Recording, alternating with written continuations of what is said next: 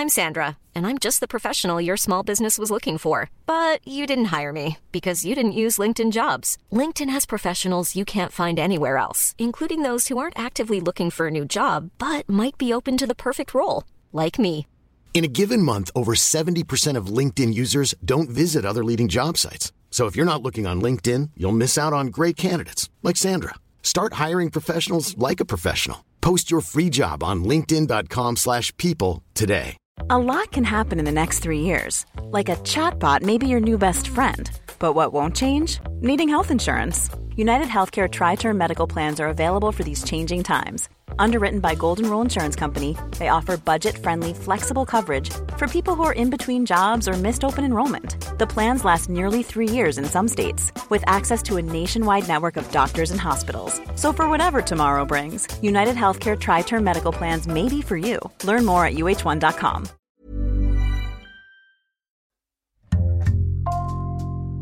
Bonjour, c'est Jules Lavie pour Code Source, le podcast d'actualité du Parisien.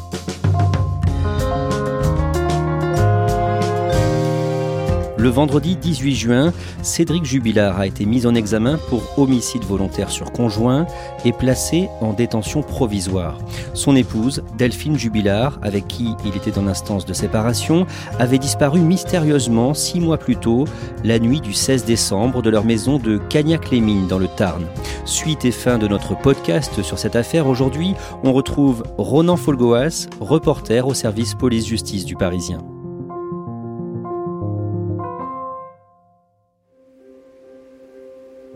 Ronan Folgoas, on reprend ce récit la nuit de la disparition de Delphine Jubilard. La nuit du 15 au 16 décembre, Cédric Jubilard a donné une première version des faits. En résumé, Delphine aurait sorti les chiens et elle n'est jamais revenue. Ce jour-là, le mercredi 16, les gendarmes l'interrogent très longuement.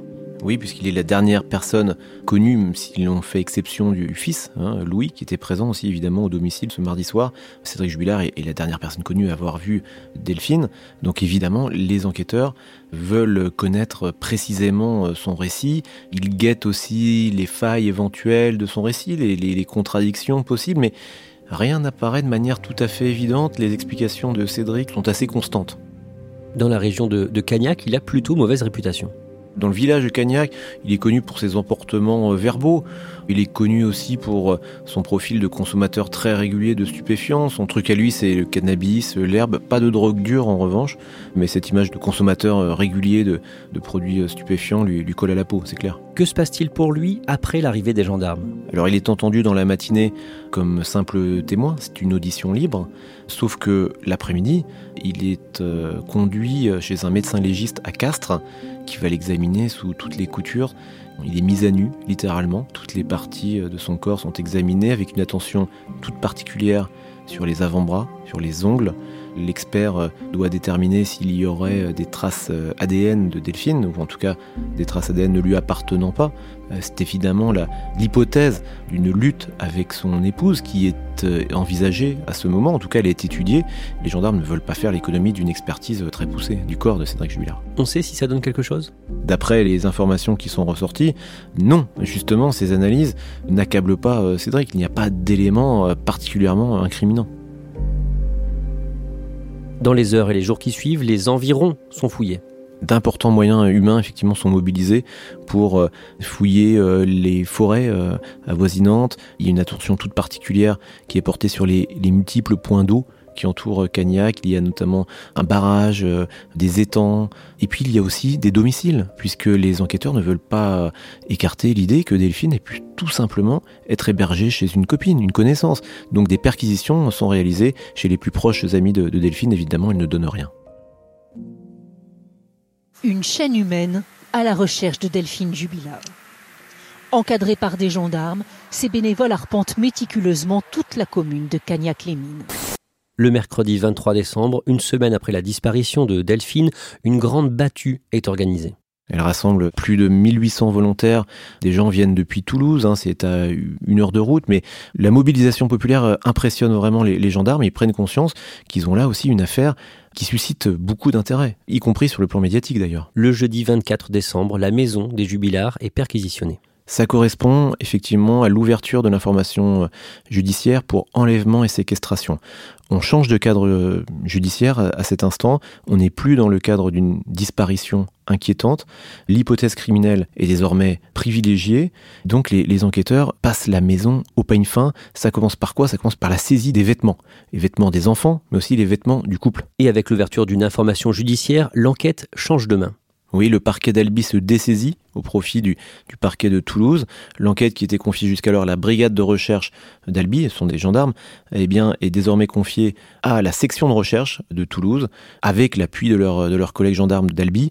Ces enquêteurs, qui sont euh, les plus chevronnés de la région, vont constituer un groupe d'une dizaine de personnes dédiées entièrement à l'affaire Jubilard. Et le 5 janvier, c'est au tour des meilleurs experts de la gendarmerie d'inspecter la maison des Jubilards. Oui, les hommes de l'Institut de recherche criminelle de la gendarmerie nationale, basés euh, habituellement à Pontoise, sont dépêchés à Cagnac-les-Mines et ils sont chargés d'inspecter euh, tous les coins et les recoins de la maison, du jardin, du sous-sol, très encombré.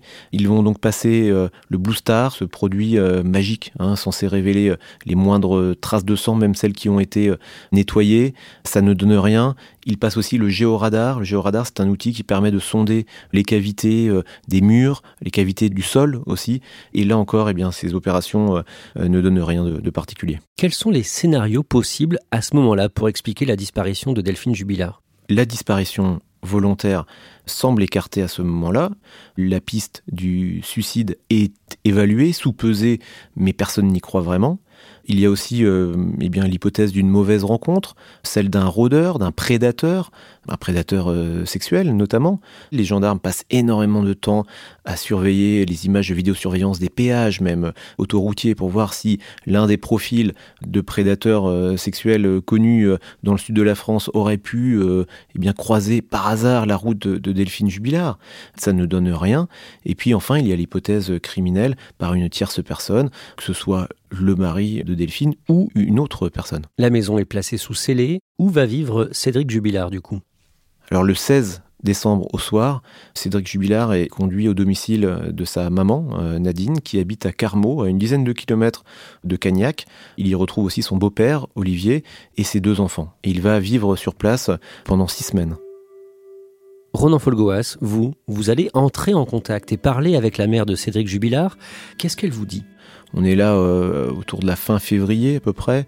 Elle raconte eh bien le l'histoire euh, de son fils, le parcours euh, de vie de son fils et l'histoire du couple jubilard. Comment ils se sont rencontrés, comment ils ont évolué, comment, selon elle, avec ses yeux de belle-mère, comment se comportait Delphine dans les semaines et les mois qui précèdent sa disparition. Voilà ce qu'elle me raconte. Vous apprenez à ce moment-là que Delphine avait probablement une liaison avec un autre homme, et ça n'est pas surprenant parce que le couple était déjà séparé, même si le divorce n'était pas encore prononcé. Oui, on, l'apprend, c'est confirmé par d'autres sources aussi dans l'environnement de, de Delphine Jubilard que euh, oui, euh, elle a probablement une vie euh, sentimentale qui s'amorce, même si rien de tout cela n'est très clair. Il est question effectivement de passage dans des hôtels, des locations de voitures qui ne collent pas tout à fait avec son emploi du temps tel qu'il est connu par Cédric, quelques locations aussi de chambres Airbnb. Voilà ce qui affleure à, ce moment-là. Cédric Jubilard s'était rendu compte de tout ça à ce moment-là? Il avait constaté que sa femme passait beaucoup, beaucoup de temps les yeux rivés sur son téléphone, qu'elle avait modifié son code d'accès à son smartphone comme s'il voulait protéger quelque chose, un secret peut-être. Il tente aussi de la suivre à travers euh, une application de géolocalisation.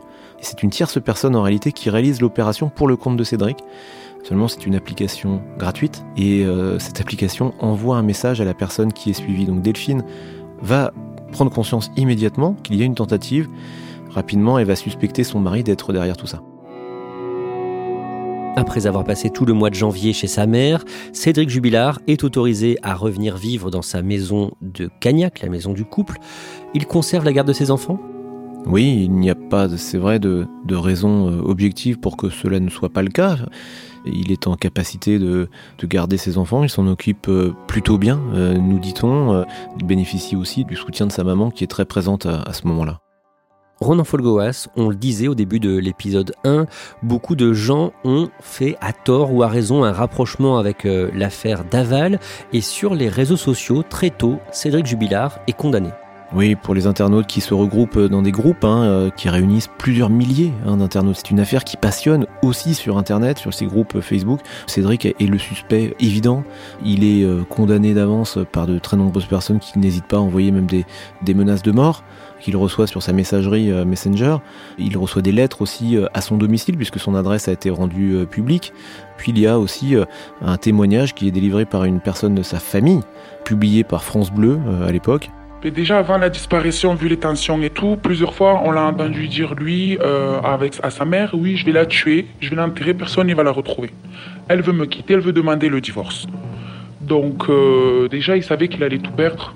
Il avait tout grâce à elle, donc euh, du jour au lendemain se voir perdre tout, ça peut rendre fou un homme. C'est un témoignage très fort, mais qui a été catégoriquement démenti par la maman. Mais officiellement, à ce moment-là, il n'est pas soupçonné par la justice. En avril, il devient même partie civile. Le 30 avril, effectivement, il est reçu au pôle criminel du tribunal judiciaire de Toulouse par les deux juges d'instruction chargés du dossier. C'est une audition assez euh, formelle qui entérine son statut de partie civile et donc son statut de victime. Suite à ça, il va réagir hein, sur Facebook. Oui, dès le lendemain, il profite un peu de l'événement pour clouer le bec à tous ceux qui l'ont condamné euh, rapidement, euh, notamment sur les réseaux sociaux. Et c'est son premier message, en réalité, son premier message rendu public depuis bien longtemps.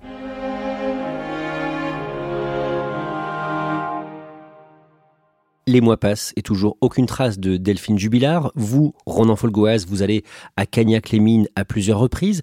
J'imagine que vous essayez de lui parler à Cédric Jubilard? Oui, des rencontres euh, ont lieu. Euh, la première euh, début avril, la deuxième mi-mai, à l'occasion d'une opération de recherche qui est organisée le, 16 mai à, Cagnac. On se voit à l'issue de cette opération de recherche et puis on, on échange sur l'affaire, sur ce qu'il vit depuis plusieurs mois aussi sur son parcours, comme ça quelques questions euh, auxquelles euh, il, accepte de répondre parfois, mais sur son enfance et sur son parcours d'adolescent, il est assez évasif. Qu'est-ce qu'il dit de son enfance justement? Ah, C'est une enfance euh, compliquée, notamment au cours de l'adolescence. Il passe de foyer en foyer. Visiblement, à l'école, son comportement est complètement inadapté. il il refuse toute autorité sur lui, que cette autorité vienne des professeurs, qu'elle vienne de l'institution, qu'elle vienne de ses parents. Et donc, en, fait, il est placé en, foyer.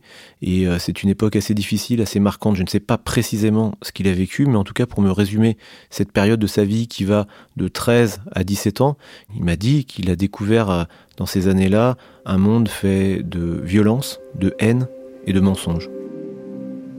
Ronan Folgoas, on en arrive au point de départ du premier épisode, la battue organisée le 16 mai à Cagnac. Cédric Jubilard ne reste pas à cette battue.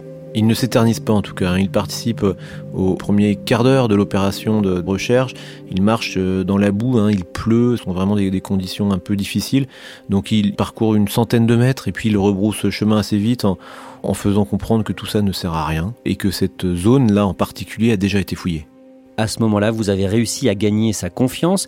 Qu'est-ce qu'il vous dit sur la disparition de sa femme? Il évoque euh, les répercussions de, l'affaire, ce que ça change dans sa vie, et puis euh, il explique aussi comment il a réorganisé un peu sa vie. Euh, il parle parfois de Delphine rapidement, mais tout ça est très sensible, très difficile. Il a retrouvé un travail? Oui, oui, très rapidement en fait. à partir de, de, fin janvier, début février, il signe un CDD de six mois grâce à, un ami, euh, un ami de la famille qui est entrepreneur dans une, entreprise de bâtiment euh, albigeoise. Il travaille et puis ça l'occupe et il fait des grosses journées. Il part à 7h30 le matin, il revient à 5h30 le, soir et puis là il, s'occupe de ses enfants. Ça lui occupe aussi la tête quelque part. Hein. On sent que ça lui fait du bien de travailler. C'est en tout cas ce que je ressens. Il a aussi une nouvelle petite amie.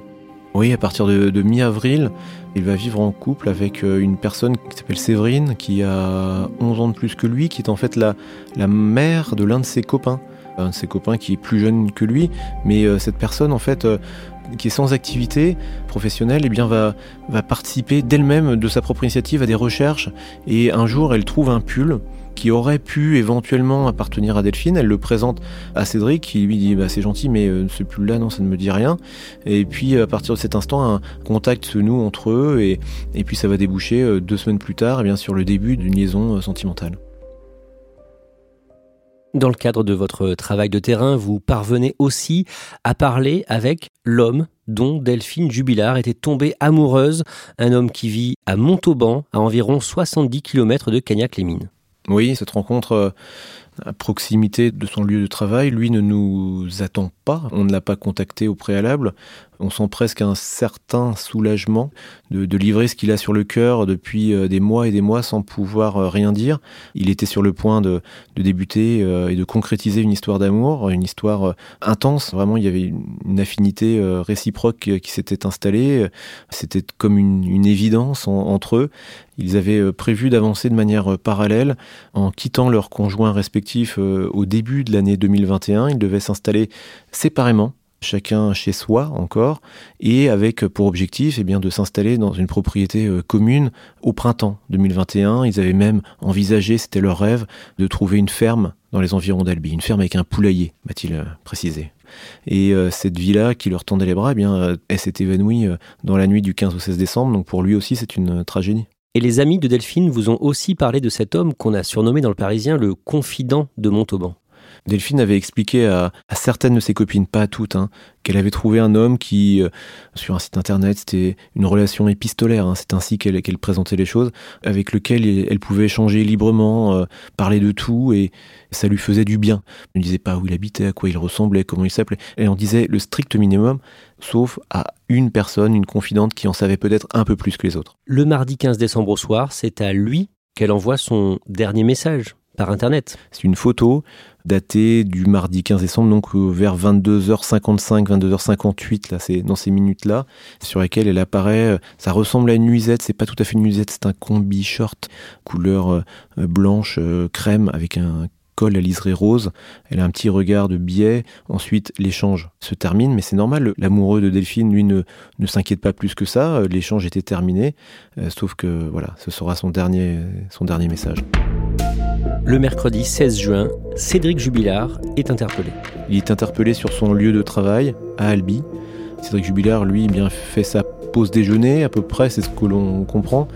Et en fait, il accueille les gendarmes euh, avec un certain sourire, euh, comme si euh, il voulait faire comprendre aux gendarmes qu'il n'était pas tellement surpris de leur visite. Sauf que là, il débute une garde à vue et les choses sérieuses commencent pour lui. La garde à vue va durer deux jours. Comment est-ce qu'il se comporte face aux enquêteurs? Il s'adapte euh, énormément aux, éléments qui lui sont euh, soumis. Il nie en bloc, parfois jusqu'à se contredire aussi, à mentir, semble-t-il, hein, d'après ce qui nous est rapporté. Il y a en tout cas des contradictions évidentes qui apparaissent. Sur sa connaissance, par exemple, d'un amant euh, de sa femme. Au départ, il, soutient l'idée que oui, évidemment, il avait des soupçons, mais il n'était sûr de rien. Il apparaît que Saint Julien a une connaissance précise de l'existence de l'amant mais en même temps il ne cède jamais. Il conteste son implication dans la disparition de Delphine, même lorsqu'il est mis en difficulté, même lorsqu'il est placé face à des contradictions évidentes, eh bien, il dit Bah oui, mais, mais c'est pas moi. Ce n'est pas moi qui ai fait ça, ce n'est pas moi qui ai tué ma femme. Sa mère et le compagnon de sa mère sont eux aussi placés en garde à vue. Pourquoi? Ces deux personnes, la, maman et, le beau-père, ont quand même vécu avec lui, à ses côtés, dans un huis clos pendant six semaines. Les six semaines qui suivent la disparition de Delphine. Donc, euh, les deux juges d'instruction partent du principe qu'il est probable, possible, qu'elles aient euh, compris ou entendu euh, des choses, des explications. Euh, peut-être qu'un lourd secret a été livré par Cédric à ce moment-là. Mais il apparaît au cours de la garde à vue que ces deux personnes, la maman et le beau-père, ne savent rien en réalité. Il y a une confrontation qui va être organisée, notamment entre la maman et son fils, mais cette confrontation ne, donne aucun résultat concret. Le vendredi 18 juin, le procureur de la République de Toulouse tient une conférence de presse et il donne de nouveaux éléments sur l'enquête, notamment concernant le moment où les gendarmes sont arrivés dans la maison des Jubillards juste après la disparition de Delphine, la nuit du 16 décembre. Le procureur de la République de Toulouse révèle quelques détails, voilà, des détails euh, troublants. Il évoque notamment la machine à laver. Lorsque les gendarmes arrivent, vers euh, euh, donc 4h50, ils trouvent M. Jubilard occupé à euh, déclencher une machine à laver dans laquelle se trouve la couette du lit sur lequel dormait Mme Jubilard. ce qui, à 4h, 4h50 du matin, n'est pas forcément la première chose à laquelle on pense lorsque votre femme a disparu. Mais on ne sait pas si la machine tournait déjà au moment où les gendarmes euh, arrivaient sur place, si la machine était programmée pour débuter un peu plus tard, si la machine avait fini de tourner, ça il y a encore euh, une certaine euh, incertitude sur cet élément. Le procureur avance aussi des éléments qui peuvent sembler fragiles, comme la façon dont la voiture de Delphine est égarée. Oui, Delphine avait, semble-t-il, l'habitude de garer sa voiture en marche arrière, prête à démarrer.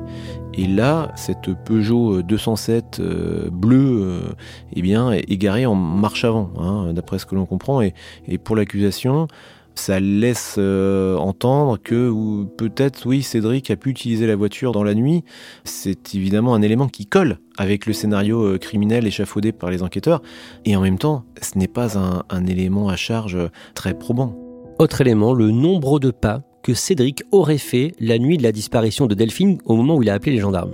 Oui, entre le moment où Cédric euh, Jubilard allume son téléphone à 3h54 et le moment où il appelle les gendarmes à 4h09, il s'écoule donc une quinzaine de minutes et le podomètre du téléphone n'a enregistré qu'une quarantaine de pas. Ceci ne colle pas, pensent les enquêteurs, avec les explications de Cédric qui dit avoir cherché son épouse dans l'intervalle, avoir cherché à l'extérieur, avoir parcouru euh, plusieurs dizaines de mètres. Mais la défense de Cédric Jubilard, euh, son avocat, maître Jean-Baptiste Allary, fait remarquer qu'on peut très bien se déplacer, on peut courir, peut se démener sans avoir son téléphone à la main. Parmi les éléments troublants, il y a la tenue que portait euh, Delphine Jubilard le 15 décembre au soir, ce combi short de couleur blanche, tenue qui a été retrouvée dans la maison. Oui, dans le panier à linge sale. Cette tenue aussi laisse à penser que Delphine allait se coucher vers 23h et donc qu'elle n'a pas pu, euh, ou alors difficilement, sortir en pleine nuit, promener les chiens. Mais là encore, rien n'est absolument évident. On peut se coucher à 23h et puis se réveiller à 1h du matin, s'habiller et sortir. Ce n'est pas une preuve absolue, mais disons que ça contredit l'hypothèse d'une sortie nocturne pour aller promener les chiens avant d'aller se coucher, par exemple. Pour l'instant, quand on regarde les éléments qui sont euh, connus, on dirait que les enquêteurs ont surtout un scénario et un mobile, c'est ça? Effectivement, ils ont un, scénario criminel. Ils ont aussi un témoignage de voisine, une femme et sa fille, qui ont entendu des cris stridents, hein, pour reprendre les mots du procureur de Toulouse, qui proviendraient de la maison des Jubilards, datés de 23h07. Ceci peu collé, en tout cas avec euh, eh bien la dernière trace de vie, dernière preuve de vie de Delphine qui elle date d'un peu avant 23 heures. Euh, donc ils ont un scénario criminel, ils ont un mobile, un mobile qui tournerait autour de cette euh, relation de couple qui existe entre Delphine et son amoureux, que Cédric aurait pu découvrir certaines choses, il aurait pu prendre conscience eh bien de la réalité de cette relation sentimentale, peut-être aussi que Delphine a annoncé ce soir-là dans ces quelques minutes qu'elle allait de toute façon quitter la maison de Cagnac, c'est possible que cet élément-là suscite un accès de colère, de furie de la part de son mari. C'est en tout cas une hypothèse, et autour de cette hypothèse retenue par les enquêteurs, eh bien se greffe tout un ensemble d'éléments qui accréditent cette idée, mais il n'y a pas, c'est vrai, de preuves matérielles. Et puis encore, on le répète, il n'y a pas dans cette affaire de corps, il n'y a pas de cadavre, donc il est tout à fait impossible de déterminer quel a été le mode opératoire, sauf si le suspect, euh, Cédric Jubilard, parle euh, à vous et raconte un peu ce qui s'est passé. Cédric Jubilard est désormais le suspect numéro 1. Après 44 heures d'interrogatoire, il vient d'être mis en examen pour le meurtre de son épouse, Delphine Jubilard, six mois après sa disparition. Le même jour, Cédric Jubilard est mis en examen pour homicide volontaire sur conjoint et placé en détention provisoire à Seyss, dans la région de Toulouse. Ronan Folgoas, on dirait que les enquêteurs n'ont pas de preuves scientifiques incontestables à charge contre Cédric Jubilard pas de preuves irréfutables peut-être. Après, il faut faire attention. Le procureur de la République de Toulouse a livré une très longue conférence de presse vendredi après-midi, mais a-t-il tout dit? Peut-être qu'on va découvrir bien dans les semaines, les mois à venir, qu'il y a bien d'autres éléments qui pèsent sur Cédric Jubilard. Peut-être qu'il n'y a rien d'autre. Et dans ce cas-là, effectivement, ça laisse de la place pour la défense. Ronan Folgoas, on parlait dans le premier épisode du parallèle avec euh, l'affaire Daval, mais finalement la disparition de Delphine Jubilard ressemble peut-être plus à une autre affaire, l'affaire Viguier. Oui, ça se passe au début des années 2000. Suzanne, euh, la femme de, Jacques Viguier, qui est un professeur d'université euh, toulousain, disparaît un dimanche. Elle a une relation sentimentale, un amant aussi. Son corps n'a jamais été retrouvé. Jacques Viguier a été suspecté très rapidement, placé en garde à vue au bout d'une dizaine de jours seulement, placé en détention provisoire pendant plus de neuf mois, et finalement, faute de preuves, il a été acquitté euh, à deux reprises, en première instance et en appel.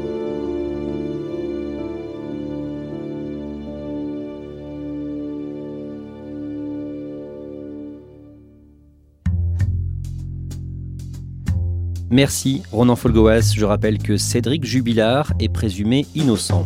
Cet épisode a été produit par Thibault Lambert, Marion Botorel, Raphaël Pueyo et Clara Hage. Réalisation Julien Moncouquiole. Code Source est le podcast d'actualité du Parisien, disponible chaque soir du lundi au vendredi. Pour ne rater aucun épisode, abonnez-vous sur Apple Podcast, Google Podcast ou encore Podcast Addict. N'hésitez pas à nous écrire, code source at leparisien.fr. Et puis si vous aimez Code Source, dites-le nous en laissant des petites étoiles ou un commentaire sur votre application préférée.